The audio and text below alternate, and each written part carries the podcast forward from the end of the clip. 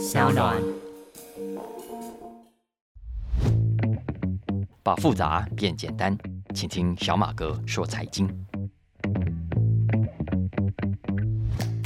大家好，欢迎收听《经济学人》特别集，我是沈云聪。那我们这个单元呢是在每个礼拜二上午更新的，欢迎大家在每个礼拜二上午上班上学的途上，呃，大家一起来收听。那如果你每个礼拜二上午八点钟也还开车在路上，也欢迎大家透过中广 FM 一零三点三的蓝轩时间，听我跟蓝轩一起聊《经济学人》。那蓝轩也会把节目上传到 YT Podcast 等等平台哦，大家可以去收听跟订阅。小马哥说：“财经 Podcast 是我为我的孩子以及所有财经有兴趣的听众而制作的，希望你也喜欢，希望你的孩子们也喜欢。今天我要介绍的是二零二二年八月二十号出刊的《经济学人》，封面上呢是美国前总统川普啊，他牵着一只头上戴着小红帽的小象，那标题只有一个单字，叫做 leash 啊，也就是我们平常遛狗的时候。”牵的那个绳子或者是链子啊，leash。那我们知道大象是美国共和党的代表符号，所以很明显，这个经济学人是要说川普呢现在把共和党绑起来了，共和党就像只小狗啊，乖乖的坐着听话。那这一期的封面故事啊，把焦点回到全球最重要的民主国家美国，因为这几个礼拜来，美国正如火如荼的进行党内提名初选。那到目前为止的初选结果，让很多的政治观察家非常的忧心，因为呢，这一次初选我们看到很多川普所支持的候选人讲话表演都很像川普的人，都在这一次的初选当中获胜了。然后相反的呢，那些反对川普啊、质疑川普啊、批判川普的候选人啊，很多都中箭落马了。所以啊，如果按照这个趋势看来，川普显然在共和党里面的气势。还是非常的高，高到了几乎是顺我者昌啊，逆我者亡的程度了。尤其是刚刚过去这个礼拜，我们都知道有位非常关键的重量级众议员选输了，落马了。这位众议员就是前副总统钱尼的女儿，怀俄明州的众议员 Liz Cheney，利兹钱尼。他以非常大的差距在初选中落败，已经无缘在年底连任了。大家要知道，Liz Cheney 是何等人物啊！这位大小姐出身非常显赫的共和党政治大家族，过去的选举对他来讲根本就像囊中取物啊！我们常说躺着选，躺着选，对他就是那种躺着选就会赢的人。所以他打从一开始其实就没有把川普放在眼里，也没有在怕川普的这些恶势力啊！尤其在川普在位那几年，钱尼呢，他一直跟川普公开对呛。大家还记得川普上一次被弹劾吗？这个弹劾案之所以被通过，就是因为共和党里面有十个众议员投下了弹劾票，然后钱尼就是其中之一。然后后来爆发了一月六号的国会山庄事件，有没有？众议员的民主党说要展开调查，所以钱尼呢又加入了这个九人调查小组。所以川普非常恨他。如果你现在要川普说是一个众议院里面他最讨厌的人。钱尼啊，我认为肯定是他心中排名第一的眼中钉，一定要除之而后快啊！所以这一次的选举，钱尼落败，川普很开心，川普很开心。那我想，钱尼自己可能也完全没有想到，在。呛川普之前，因为他可能原本以为他的后台够硬哦，他在怀俄明州的底气够厚，呃，就算跟川普对呛，会害他损失一些支持者，会跑掉一些选票。但是呢，哎，他上次选举的时候得票率快要七成，你现在就算跑掉一些好了，一成多两成好了，哎，他算盘打一打，也还是可以当选哦，所以他没有什么在怕。没有想到他的算盘完全打错了，他完全没有想到，竟然有这么多的支持者因为挺川普。跑掉，不再投票给他啊！所以他这次的初选当中得票非常的难看，最后大概只有三成左右的选票。然后呢，他的对手，然后也就是口口声声“川普好棒棒，川普万岁”的 Harriet Hman 大获全胜啊！大家知道，怀俄明州是共和党的传统地盘，所以 Hman 在初选中出现，几乎就可以笃定在年底的其中选举之后进入美国众议院。其实美国两党初选呢，已经进行了好几个礼拜。经济学人等到这一期才把这个议题放到封面故事来，我想跟钱尼的败选有非常重要的关系，因为钱尼的败选啊非常有指标性，这意味着共和党里面啊反川普的声浪已经溃败，川普的政治实力在这一次的初选当中已经被确定再也压不住了。包括前因在内，我们刚刚说有十个投下弹劾川普票的众议员呐，大家知道只有两个在这一次的初选中过关，其他八个不是输了就是知道稳输而摸摸鼻子啊，自愿退选告老还乡去啊。也就是说，照这个趋势看来。共和党呢，已经不再是以前的泱泱大党了。现在的共和党已经变成了一个小川普党啊。最新的民调显示，共和党里面现在有超过五成的人希望啊，二零二四年派川普出来选。当然，老实说了，我们在台湾也就是旁观者嘛。而且大家可以不喜欢川普，也可以觉得川普这个人很扯很烂。但是照道理说，政治本来就是讲实力的，选举本来就是号称要选贤与能的啊。那如果川普有实力、有民意，大家就乖乖的接受他呀，不管你喜不喜欢他。那如果川普所支持的这些候选人也同样有实力，同样提得出老百姓想要的政见，啊，人家赢了就赢了，民主本来就该是这样。但问题来了，在这次的初选里面，我们看到的不是什么政见。好像也完全不是在选贤与能，相反的，我们看到这些众议员啊、参议员啊、州长啊等等，以前呢选举要端出牛肉，有没有？要努力的跟老百姓对话，要发表政见，冲爆牛肉啊、杀杀牛肉啊、宫保牛肉啊，反正你要想办法把牛肉炒起来很动人，然后吸引你的选民嘛。但是这一次，大家如果仔细看美国这次选举啊，几乎没有什么人在关心牛肉啊。你炒什么肉都是一样的，媒体也好，选民也好，开口先问什么？先问这个人是挺川普还是反川普？这个人川普有没有给他背书？不信你去看看 CNN 啊，这些美国媒体这段时间来的报道，大家现在都只关心这个候选人是不是 back by Trump。在美国很多的选区，很多人都没有在听政见的，他去政见发表会，其实也没有在管什么候选人的资历，就是要听这些人讲让自己爽的话。所以，不管你提的政策再烂、再离谱，也不管你这个人过去有多么糟糕的记录，你讲的话有多扯、多蠢，蠢到没有底线啊！挺川普啊，票就给你，政策啊、人品啊，全部丢到一边去了啊！所以，这给了很多候选人很大的压力。大家现在怎么样？都想来沾一下川普的光啊，有吗？都想要争取川普的背书。所以，就算平常私底下看不起川普，现在呢，都要低声下气的想办法，哎呀，争取他的背书啊！美国这是一整场初选下来，真的是让我们开了眼界啊！原来美国人搞选举也是这样子搞的啊！那经济学人其实有举几个很离谱的例子啦，我时间关系，我快速分享几个啊。比方说，这次的亚利桑那州的州长初选，川普支持的其中一个女候选人叫做 Carrie Lake 啊，湖的那个 L A K E。Lake 呢，他本来是凤凰城一家电视台的电视主播，后来转换跑道跑来搞政治啊。他在二零零四年曾经一度退出共和党，然后呢 跑去支持奥巴马，然后又跑回共和党。所以其实他在共和党里面呢，很多人就是不喜欢他，就是说他根本就是机会主义者啊，是墙头草，很没品啊，所以瞧不起他，都跟他保持距离。所以照理说他在共和党的政治前途是不怎么被看好的。但是没有想到后来川普出现了。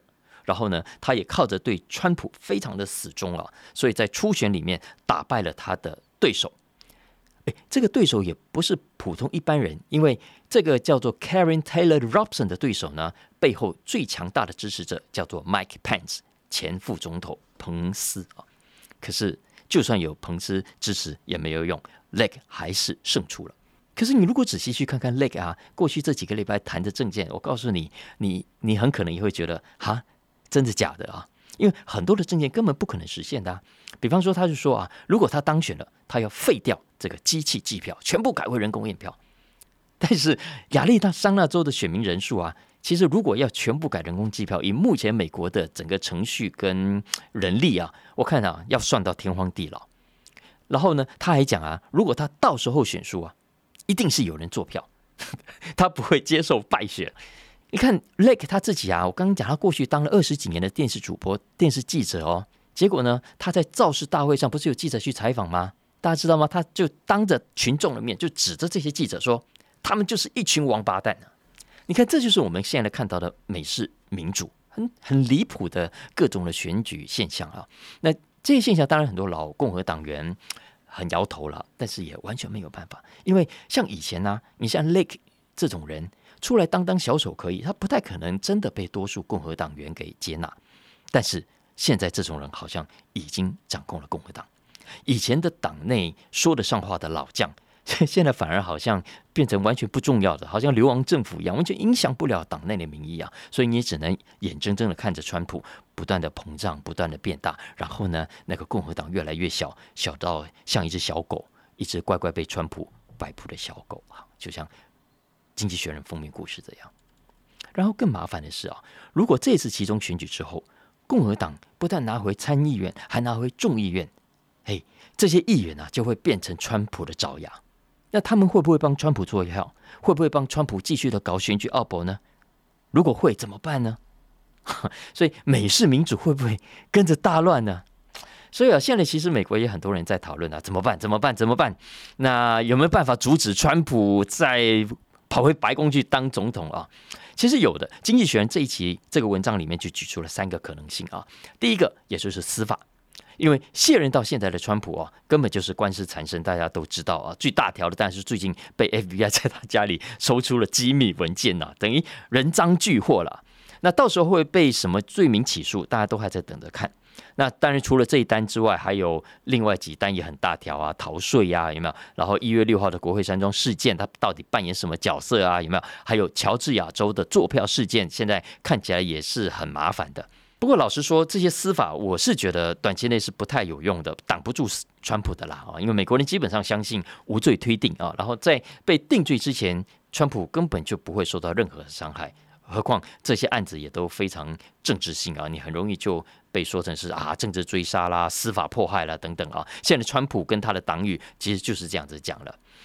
那对民主党来说，其也很难看啊，因为你搞川普啊，如果你是真的政治追杀，你当然就是自作自受。因为民主党现在越是追杀川普，川普的人气越旺。但是你就算不是政治追杀，而是单纯的司法案件，那民主党其实也是哑巴吃黄连呐啊，有苦难言。为什么呢？因为当川普有越多的司法案件在身上，我告诉你，他也会越想。跳出来选总统，因为那是他唯一最好的脱身策略啊！因为只要当了总统，不但任期之内没有人能够动他，而且，哎，他还可以特赦自己。所以这是第一个可能性，叫做司法。不过我觉得不太可能。再来是年龄，经济学人说，哎，川普已经七十六岁了，未来这一年多啊。这个年纪的人会出现什么样的健康状况，搞到没有办法选下去，也不是不可能的事啊。其实过去几次的美国大选的初选当中，也都是有一些候选人，因为大家知道选举很累，尤其在美国，你东南西北到处要跑哦，你没有很强大的体力，其实是很难负荷的。所以中间有一些议员，呃，有些参议员，有一些州长可能生病了或者太累了。其实就就就选不下去了啊，所以选不下去也不是不可能的事情。所以现在也有人这个两手合在一起啊，祈祷祷告，川普会因为健康因素而不退选了。不过我觉得这个目前看起来，以川普的这种身体状态，好像也不太行。所以如果前面这两关呢都挡不了川普。那我们可能就要看这一次接下来的选举结果怎么样了，因为要知道，虽然现在看起来他很风光了，不过还是最后要看年底的成绩。如果最后共和党没有拿回参议院，甚至输掉了众议院啊，当然我觉得机会很低啊。然后外加一些州长的其实也输掉等等，那么共和党内的检讨声一定会烧到川普身上。所以当大家发现，喂，川普背书的候选人选民不要诶。那么那些原本二零二四年要支持川普出来选的人，肯定会开始改变想法啊！所以这一期《经济学人》把这个故事放到封面故事来，其实要让我们看到美国选举现在遇到了很大的麻烦，而且我们全世界的民主国家都以美国马首是瞻。如果美国的民主现在都遇到这样的状况，你不觉得很恐怖吗？你看，以前我们都会觉得选举啊，当然就选贤与能啊，哈，所以投票前大家要要听政见啊，要看谁提出的政见最棒啊，然后谁比较正派啊，谁比较清廉啊，不会歪歌啊，有没有？然后我们再把票投给他。然后如果这四年哇，结果我们选错了，他真的歪锅，真的表现不好啊，我们下一次选举就换掉他嘛，对不对？所以这样的话呢，烂人啊烂咖就不会永远执政，因为有了选举，我们可以换掉一批。更贤能的人上来服务老百姓，哈，所以民主很棒嘛，哈，放屁啊！我现在讲了自己都想笑。我看，我看现在我们应该可以彻底醒了。你看看这一次的美国选举，你看看川普，看看现在的选民啊，好像蛮容易被操弄的，对不对？你不觉得被操纵的好像只有简单的敌我？反正呢，我只要找一个人，找一个自己人来挺啊，然后死都挺他，然后不管他怎样鬼扯啦、胡乱啦、恶搞啦、贪污都不重要了。现在相反的，只要是我没挺的一方，往死里打就对了啊！反正管他什么证件、什么操守，就是把他打到死。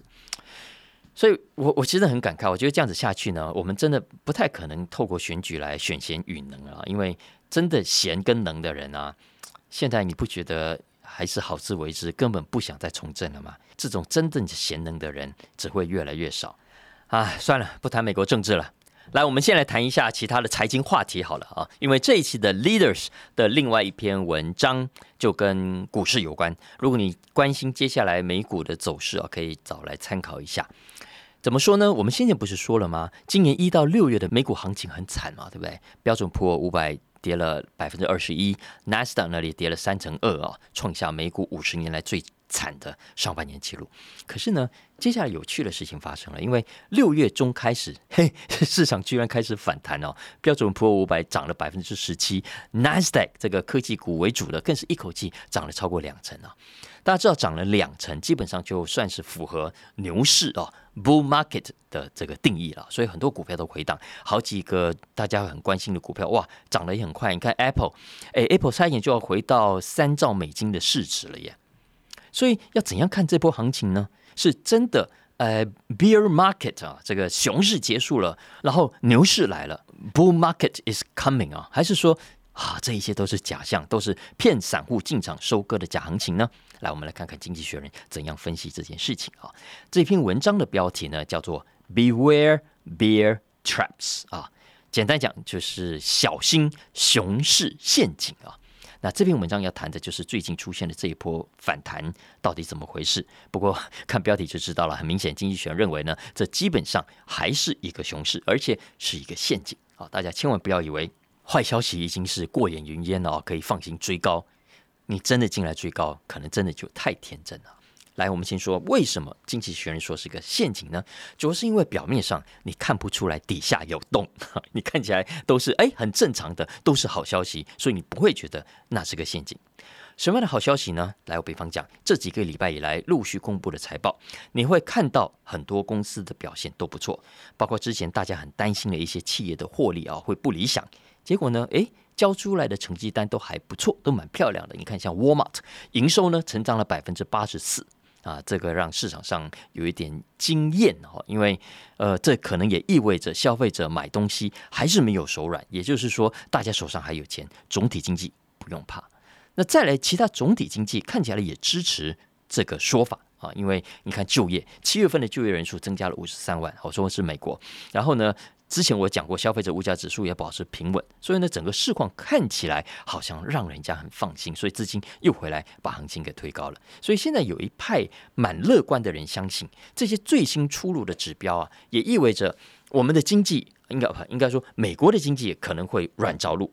那怎样叫软着陆呢？也就是通膨的危机会慢慢慢慢的消除，然后呢，不影响到总体经济的成长。那大家不会感觉到痛哦，所以呢，你也不会看到很多企业啊、很多银行啊倒闭啊、跳票啊，出很多的状况。那也因此呢，美国的联准会不用太快升息，不用太急着把货币政策给抓紧，所以这个是比较乐观的派的说法。那这一派的人还会跟你说，现在的调查显示呢，美国的消费者对接下来的通膨预期心理也比以前舒缓。很多，所以他们引述了投资银行业的预估哦，相信美国企业今年的获利不会受到太严重的打击，也就是说下半年的状况不会太差，牛市来了，熊市掰了啊，大家可以松一口气了。但是经济学人说，no no no，现在说松一口气还言之过早，因为这个行情很可能只是一只披着牛皮的熊，你本来以为是牛，你跑去摸它，结果呢，这个牛把皮一拉。哇！结果还是一只熊啊，就像那个《Mission Impossible》里面那个汤姆克鲁斯嘛，他把这个面具一拉，哇！结果露出真面目。如果这个真面目露出来是一只熊，你就完蛋了啊！那经济学人为什么这么说呢？第一，通膨危机，经济学人认为根本还没有解除，大家真的不要想太多。我这一集播出的时间是二零二二年的八月下旬啊，我觉得大家以后可以回头来看看这个说法对不对，来检视一下。因为其实七月份的通膨数字之所以没有恶化，经济学人提醒我们，主要是因为美国的能源价格下跌，特别是大家很在意的汽油，美国人很喜欢开车，所以汽油真的很重要。实际上，我们如果去看美国排除食物跟能源的核心物价指数，其实是增加了百分之三十七，远远比联准会所预期的目标还要来得高。也就是说，通膨其实还在。然后，如果接下来的油价回升，这个整体的通膨数字一定会跟着回来。再来是企业的获利表现啊，没有错。现在我们看到有些公司的业绩表现还不错，但是。经济学人提醒我们，你不要忽略了那些不怎么样的公司哦，因为那也是一种重要的讯号，而且可能是更重要的讯号。比方说，Google 的母公司 Alphabet，其实第二季 Alphabet 的营收跟获利都比分析师预期的要来的差。所以也就是说，大家不要以为我们已经躲过了最坏的时机，至少 Google 还没有躲过最坏的阶段。最后当然是总体经济啊，没有错，就业数字总体看起来是增加了很好，它代表着经济基本面是强劲的。企业现在也想再继续的争人才，但是要注意的是，这个数字增加的背后其实是薪资的快速成长，靠着薪资快速成长来吸引更多的员工进来。但是这个薪资的快速成长啊，大家要知道它是两面刃，因为它意味着未来物价上涨的压力也没有。那么容易被解除。如果联准会这个时候太大意、太轻忽的问题，就会错失先机，那美国经济麻烦就会很大。然后大家不要忘了，其实中国现在的 COVID 的危机还没有解除，那俄乌战争也还啊没完没了啊，所以整个欧洲的能源危机还是像一把刀架在脖子上。所以你说这一波股市涨了，就代表危机结束了吗？我觉得有经验一点的听众，如回头我们去看这个过去的股市，也会就发现，其实所谓的熊市啊，bear market 也好，这个牛市也好，其实都不是从头到尾就一个样子的。牛市在上涨的过程中，有时候会下跌，会修正，让你以为哇，呃，已经已经涨高了，所以你会大意。熊市的状况也是一样，它在。熊市的整个大趋势底下，中间有一度还是会有出现上涨行情的，会让你误以为，哎，好像跌够了，可以该反弹了啊。所以在这种情况下，大家真的要特别的提醒自己。比方说，当年的 dot com 泡沫啊，资深一点的听众可能就有目睹过当时的行情。公元两千年三月到四月之间，Nasdaq 啊，一口气啊，蒸发了三分之一的市值。哎，三分之一，大不大？当然大。然后呢？然后很快又回升了，回升也像这一次一样高达百分之二十，看起来就像牛市。结果大家知道吗？接下来这头牛慢慢的、慢慢的露出真面目，最后 Nasdaq 垫底创下新低，是两年后左右的事情。所以怎么样？所以提醒大家的是，不要太急，也不要太建立欣喜哦。基本上还是回归到我们讲的 A、B、C，你要做好你的资产策略的配置，让自己在投资上可攻。可守才是我常常提醒大家的重点。来讲了策略啊，最近大家可能有注意到一条新闻，这是有个印度的富豪去世了。不过台湾的媒体可能对印度太陌生了，所以标题上连他的名字都没有讲。我们贾博士去世啊，我们会直接写贾博士去世；安倍晋三去世就是安倍晋三去世。但是这个印度富豪去世呢，台湾媒体的标题就是说他叫印度巴菲特去世。啊，只有内文里面有提到他的名字啊，他叫做金军瓦拉啊，台湾的翻译叫做金军瓦拉。那金军瓦拉，那新闻上是说啊，金军瓦拉拉他年轻的时候从五千卢比起家，那最后成为亿万富翁了。那现在连印度总理莫迪呢都公开哀悼他等等啊。那整个新闻主要就是这样，没有太多的细节。那我觉得太可惜了。我本来他去世那一天，我想在 FB 上 po 一篇。来来讲一讲他，不过来一忙也就没有写了啊，所以我想说啊，Podcast 可以来讲一下，哎，就这么巧，这一期的《经济学人》里头就有一篇文章特别来谈君君瓦拉这个人。君君瓦拉其实年纪不大哎，他去世的时候享受六十二岁啊。那他是在一九八五年起家，大概当时就是五千卢比换算成台币，大概就一千出头而已，开始投资。那到最后他去世的时候呢，嚯！滚出了将近六十亿美金的财富，将近台币两千亿耶！哦，你看，一九八五年到现在，哇，这种报酬率真的是太神了啊！所以难怪他有“印度巴菲特”的称号。那为什么他很值得一谈呢？我再跟大家讲一件事情啊，大家可能都不知道，因为呢，一般的股市大亨其实也很多，投资者这么多，对不对？啊，死了就是死了，不见得会被报道。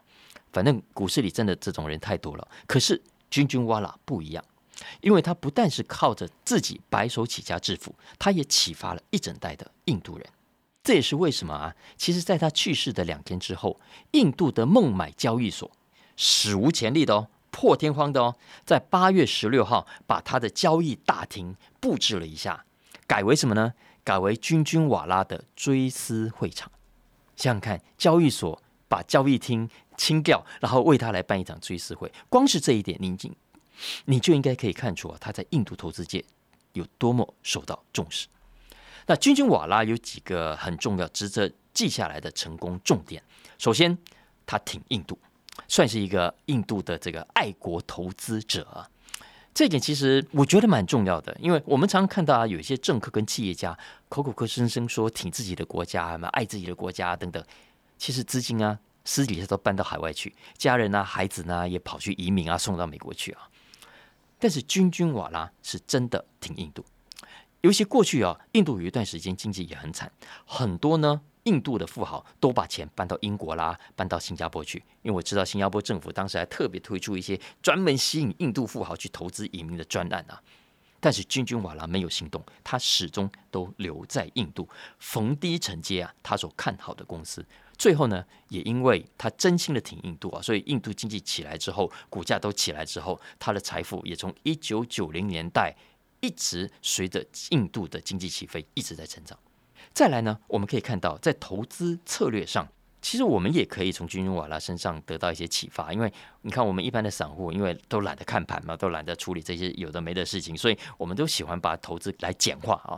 那通常一种呢叫做长期投资了哈，也叫做价值投资嘛。那另外一种叫做短线投资或短线投机啊。那短线投资或投机。反正就是要想办法低买高卖嘛，啊，想办法去做交易。那长期投资就不一样哦，就是要去选有价值啦、值得投资的公司去买，然后买了之后呢，怎么样？不要管它，反正放在床底下，放在。保险箱里啊，放个十几二十年给它涨啊，所以我们叫它价值投资嘛。